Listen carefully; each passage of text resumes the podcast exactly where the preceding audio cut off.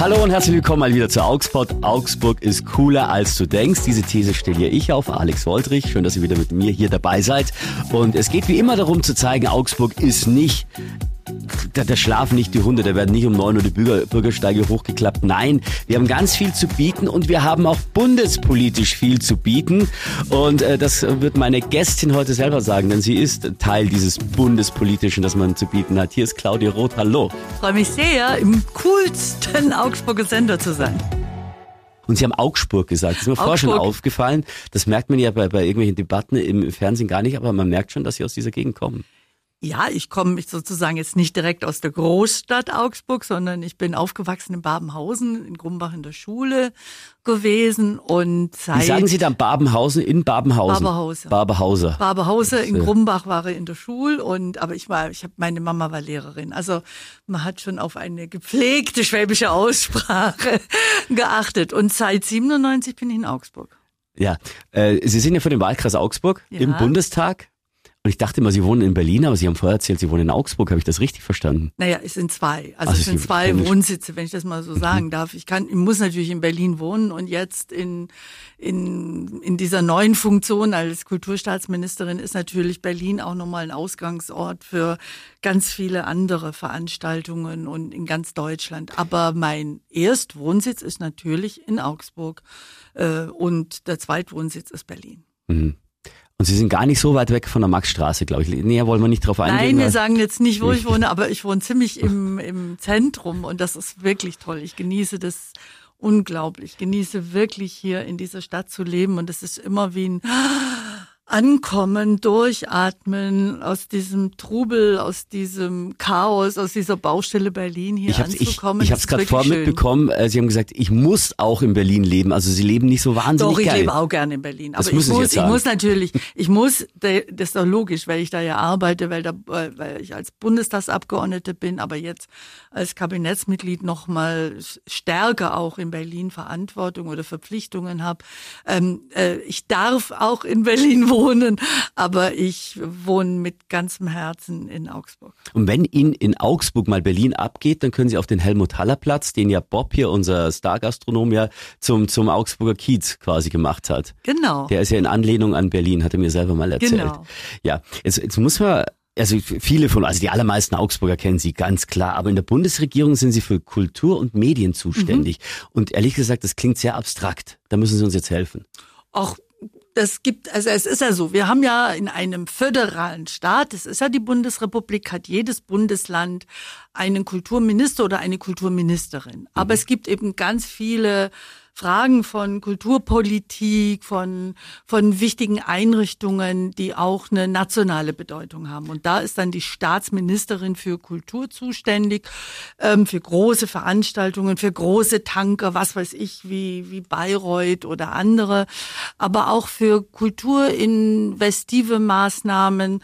Da hat der Perlachturm zum Beispiel auch schon mal mhm. profitiert davon. Inwiefern? Ja, wir haben, haben dann einfach auch Mittel, wir haben, wir haben Mittel mit dazu bereitgestellt, um äh, und das machen wir bundesweit werden werden äh, Investitionen in kulturbedeutende Gebäude, Orte äh, vom Bund äh, finanziert. Oder ich bin mit zuständig für äh, halbe halb das Land, halb der Bund für die großen Gedenkstätten, jetzt Dachau mhm. oder Flossenbürg.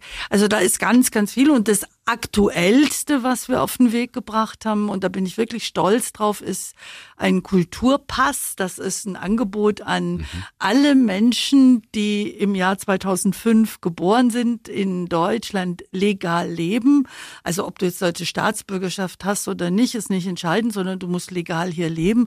Und dann kriegst du von uns ein 200 Euro Budget und mit diesen 200 Euro, die du dir runterladen kannst, das ist alles digital, kannst du rein dich begeben in die Kulturlandschaft, ins Kino gehen oder ins Theater oder ins Museum oder dir ein Buch, ein Buchladen reservieren.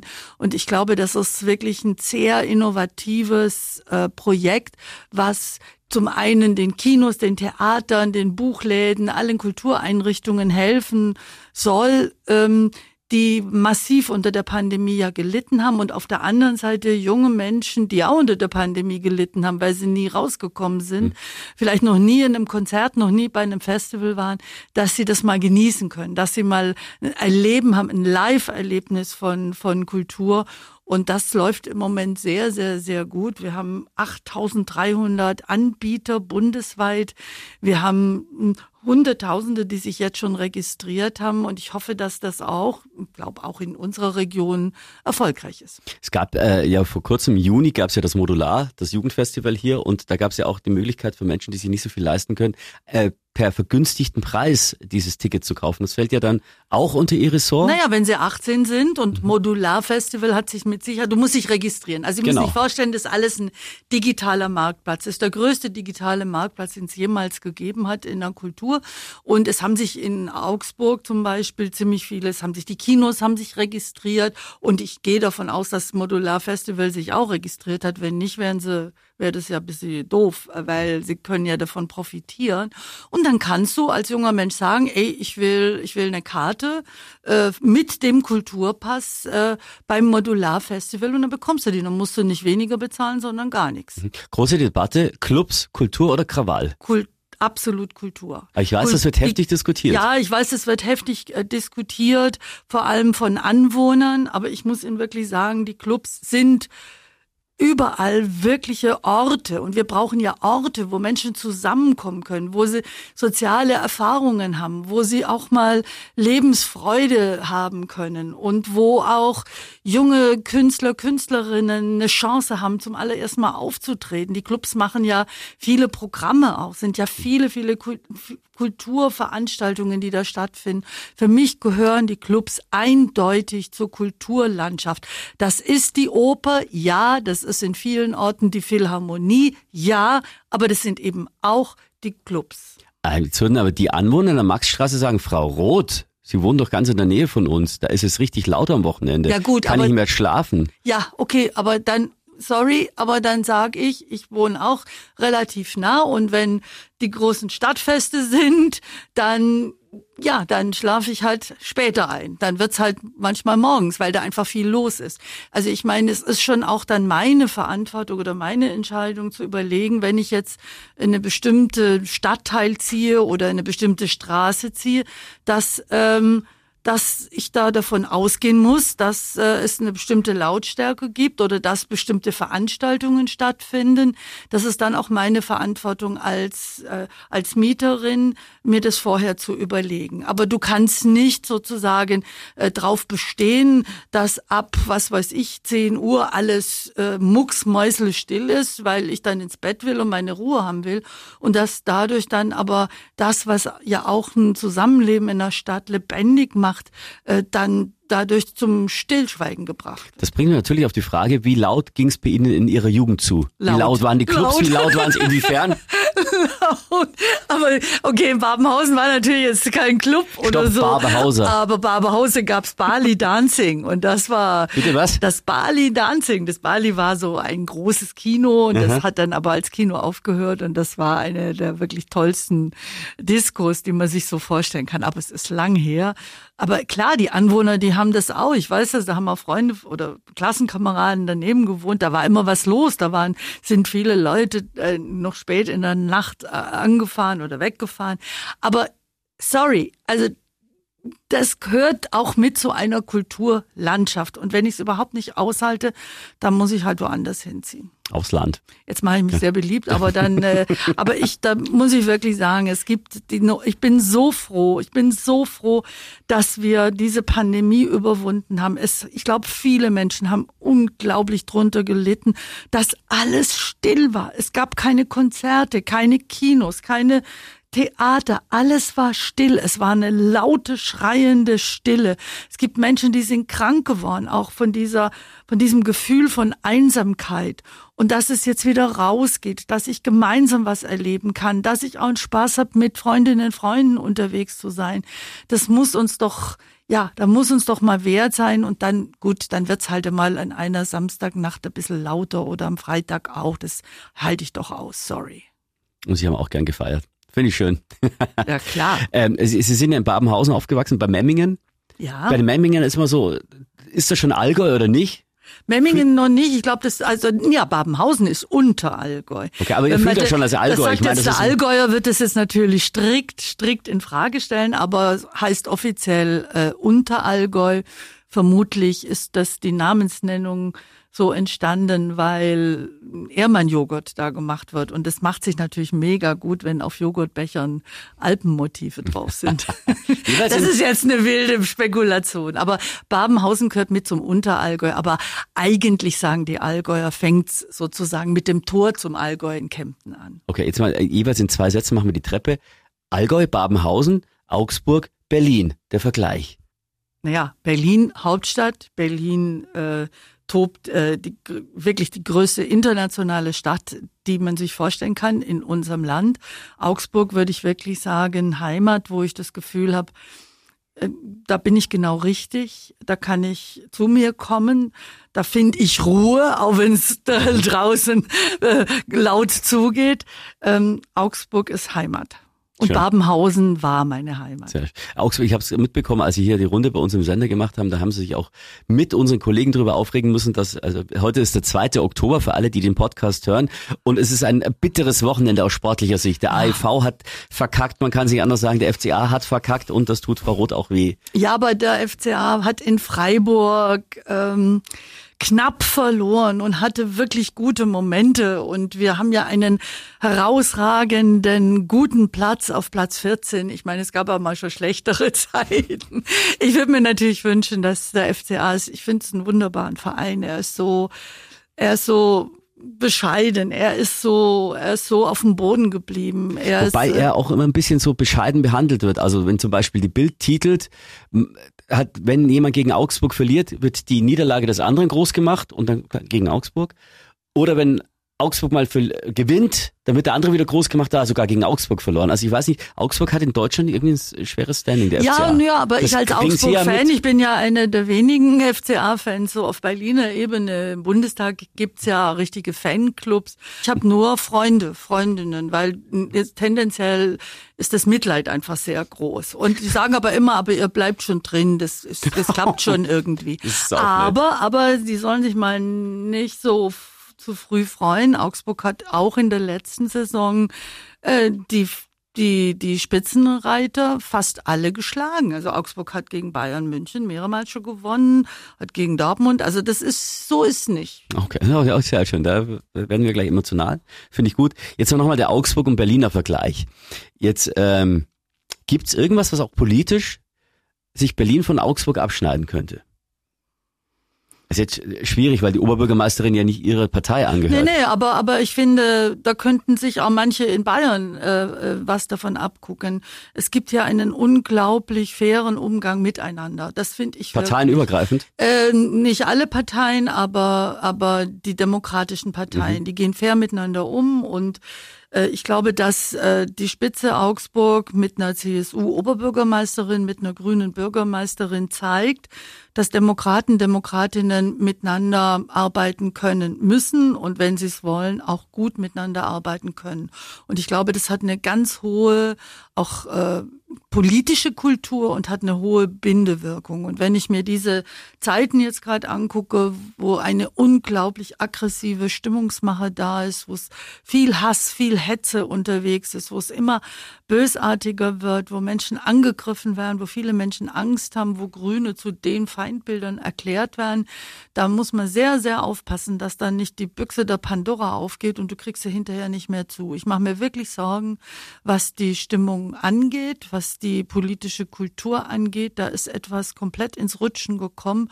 Und da ist Augsburg für mich aber ein Ort, wo zivilisiert und kultiviert und anständig und respektvoll miteinander umgegangen wird.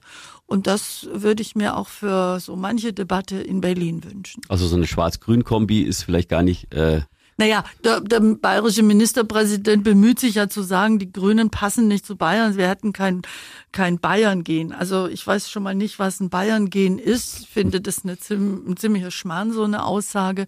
Denn wir haben ja in vielen Orten auch eine gute Kooperation und Augsburg ist die drittgrößte Stadt in Bayern und Schwaben gehört nun auch mal zu Bayern. Was ist denn, wenn man dem Ministerpräsidenten begegnet? Spricht man da normal miteinander? Ist man da distanziert? Nee, ich bin nicht distanziert. Ich kenne Markus Söder so lange und er kennt mich so lange und äh, wir pflegen einen freundlichen Umgang. Ich glaube, das wird natürlich zugespitzt in politischen Wahlkampfzeiten, aber man muss eben aufpassen, dass eine Zuspitzung nicht umkippt und dann plötzlich die Geister, die man gerufen hat, zuschlagen. Also man könnte das schon, ist, schon mal auf ein Bier anstoßen.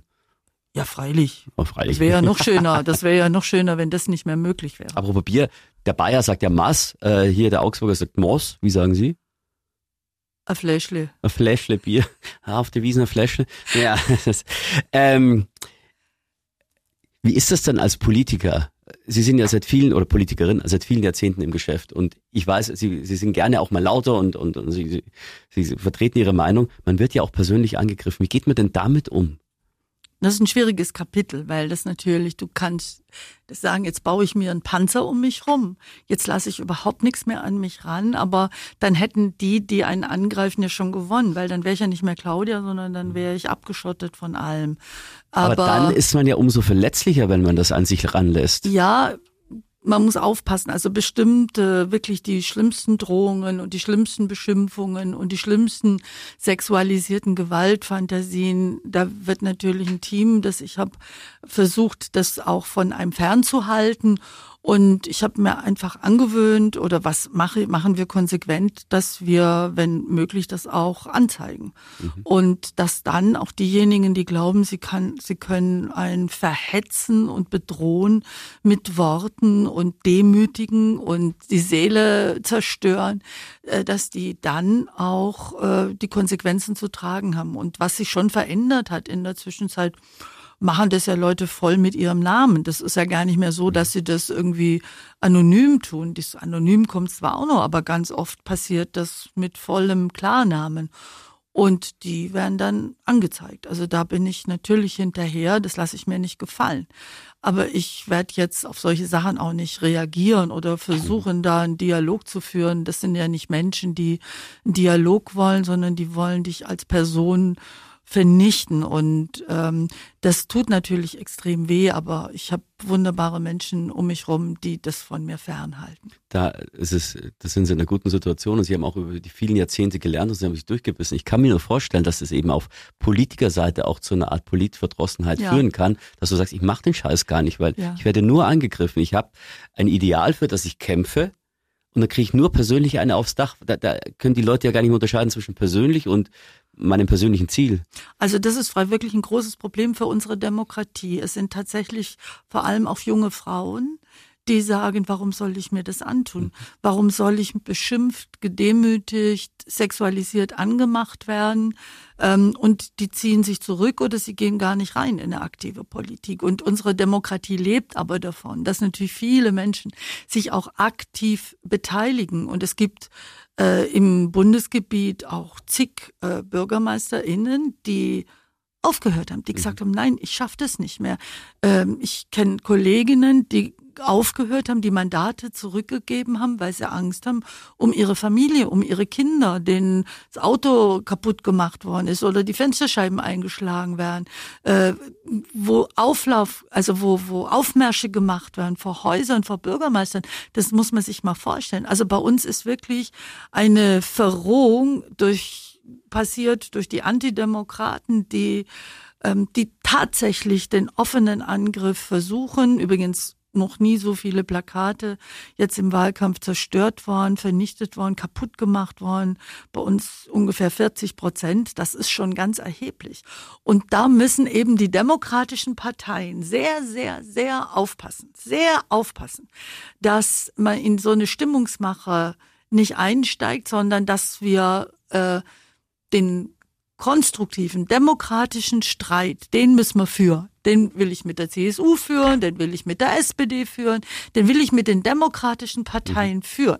Aber ein demokratischer Streit, da geht es um die Sache, da geht es um mhm. den Streit, was ist der Weg zu einem bestimmten Ziel, da geht es um eine Sache, ist was anderes als eine verhetzende Stimmungsmache. Und die verhetzende Stimmungsmache, die wird eben von manchen Menschen als, wie, als Aufruf zur Gewalt äh, angesehen. Und wenn, in, wie vor kurzem passiert, in Neu-Ulm dann ein dicker Steinbrocken auf eine Bühne geschmissen wird, wo unsere Spitzenkandidaten und Spitzenkandidatin und Spitzenkandidat und die Kandidatin vor Ort stehen, wenn einem Abgeordneten eine Pistole am Kopf äh, gehalten wird, so nach dem Motto, oh. ich schieße dich jetzt um in Schweinfurt, dann ist eine Erosion da und dann müssen alle demokratischen Parteien und dann muss auch Markus Söder sozusagen sagen, so, es reicht absolut. Jetzt geht es darum, dass die Demokratie nicht außer Fugen gerät. Mhm.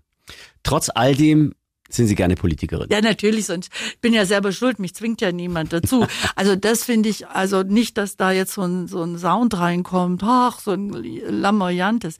Ich bin unglaublich privilegiert, dass ich das machen kann, dass ich Abgeordnete bin, dass ich Augsburg und schwäbische Interessen auch vertreten kann, dass ich im Kabinett sitzen kann, dass ich auch was verändern kann, wenn es gut läuft. Und ist Ihnen das Schwäbische auch schon mal rausgerutscht im Bundestag? Schon, ist mir noch nie aufgefallen. Ja gut, ich bemühe mich, also also ich, wenn, dann setze ich es bewusst ein, aber, aber rausgerutscht. Ja gut, wenn man ganz blöd kommt, dann.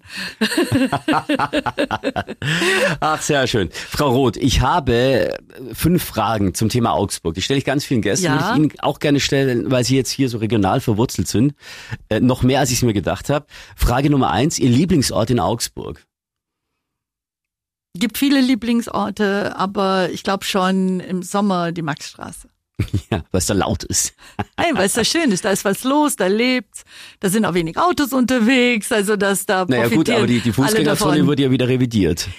Schauen wir mal. Schauen wir mal, dann sehen wir schon. Äh, wann hat Sie Augsburg das letzte Mal überrascht? Immer wieder, weil es ist so ein, du kommst hier an und du hast das Gefühl, ähm, die Menschen sind freundlich, die Menschen lachen dich an, du wirst, du bist hier willkommen. Das äh, überrascht mich immer wieder und überrascht mich immer wieder positiv. Mhm. Viele sagen, die Augsburger sind ja Grantler, das können Sie dann so nicht bestätigen ich, man hat das ja, also ganz, ganz früher, es ist ewig lang her, hat man gesagt, die sind so arg verschlossen, aber Augsburg hat sich wirklich, glaube ich, sehr verändert. Augsburg ist unglaublich bunt. Es ist ja eine der buntesten und vielfältigsten Städte in ganz Deutschland. Ich glaube, das wissen die allerwenigsten. Augsburg gehört mit zu den drei Städten in Deutschland, die, die die größte Diversität haben, den größten Anteil von Menschen, die aus der ganzen Welt in diese Stadt gekommen ist. Und diese Stadt lebt davon.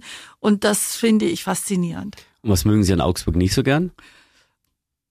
Also ich würde mir halt wünschen, dass als Sportfan äh, man jetzt auch mal in der Liga ganz vorne mitspielt. Sowohl Eishockey als auch Fußball. Wäre mal wieder schön, ja.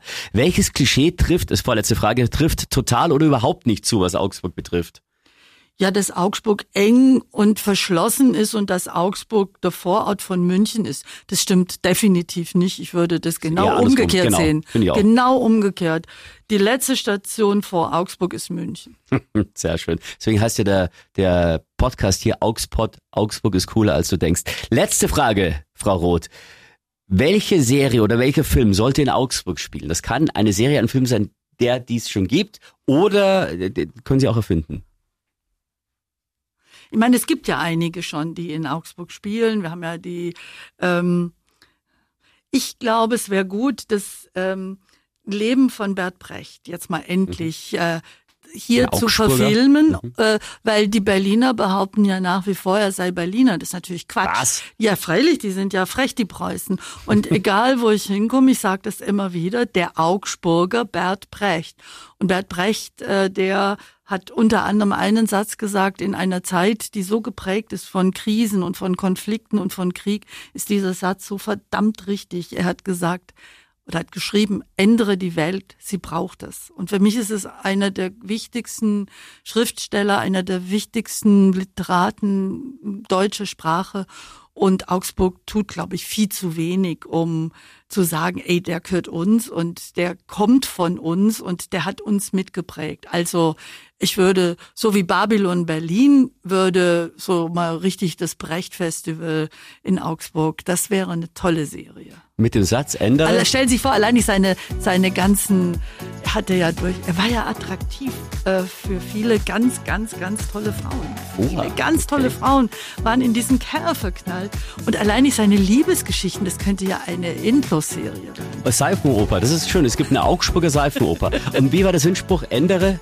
Ändere die Welt, sie braucht es. Frau Roth, herzlichen Dank, dass Sie da waren. Ich danke Ihnen. Hat große Freude gemacht. Augspot, der Podcast rund um die Fuggerstadt. Denn Augsburg ist cooler als du denkst.